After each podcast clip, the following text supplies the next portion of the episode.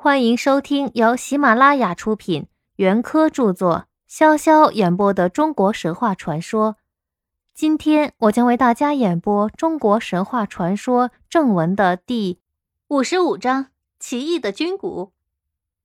蚩尤又有飞腾天地和在险峻的山岭上行走的本领，虽是在战阵上丧折了几个弟兄，损失了一些苗民，但还有剩下的一大群人。首领安然无恙，声势仍然浩大。皇帝对于这批凶恶的叛徒，还是愁着没有办法。而且战争旷日持久，他这边军队的士气又渐渐低落了，也使他不能不在心中暗中忧虑。后来，他终于想出了一个妙法。这妙法就是用一种特别的材料。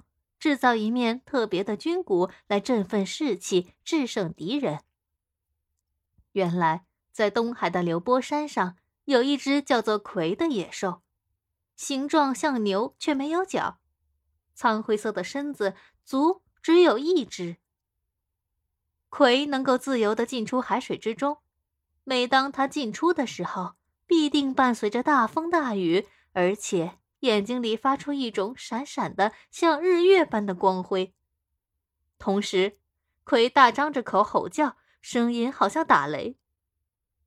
这种异族怪兽，古时越国的人又叫它做山魈，说它有一张人的脸、猴子的身子，而且会说人话。大概是传闻不同的缘故，总之，他不幸被皇帝看中了。便派人去将他捉了来，剥了他的皮，将这皮晾干，制成了一面鼓。军鼓有了，还差一个鼓槌。皇帝又打主意到雷泽中的雷神身上。这雷神又叫雷兽，是一个龙身人头的怪物，常无忧无虑的拍打着自己的肚子，在那里玩耍。每一拍肚子，就放出一个响雷。先前伏羲的母亲华胥氏踩了他的足印，就生出伏羲来。他实在也是一个著名的天神。可是皇帝为了要战胜敌人，竟派人去逮捕了他来，不由分说的将他杀了，从他身体内抽出一根最大的骨头，当做鼓槌。军鼓有了，鼓槌也有了。皇帝就把雷神的骨头做成的鼓槌来敲打魁牛皮制成的军鼓。两件小东西碰在一起，发出的声音竟比打雷还响，据说五百里以外也能听见。这面军鼓被搬到了战阵上，一连垒了九通，果然山鸣谷应，天地变色。皇帝这边军威大振，却吓得蚩尤们魂丧魄落。不能飞，也不能走了。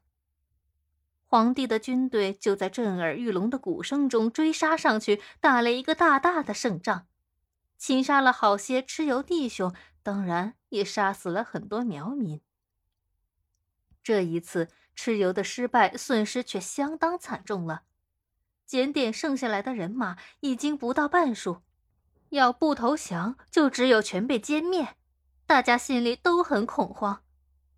投降是可耻的，没有一个人愿意投降。有人提议去请北方的巨人族夸父前来帮忙，这提议被大多数人赞同了，于是马上就派人动身到北方去。今天的演播到这里就结束了，我们下期再会。